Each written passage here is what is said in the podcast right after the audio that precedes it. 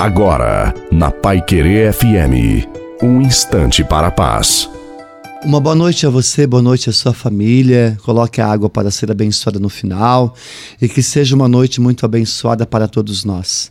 Talvez o seu coração esteja tão ferido e você esteja sentindo-se sufocado, sufocada, que parece mesmo que vai explodir de tanta dor. Será que desistir de tudo é a solução?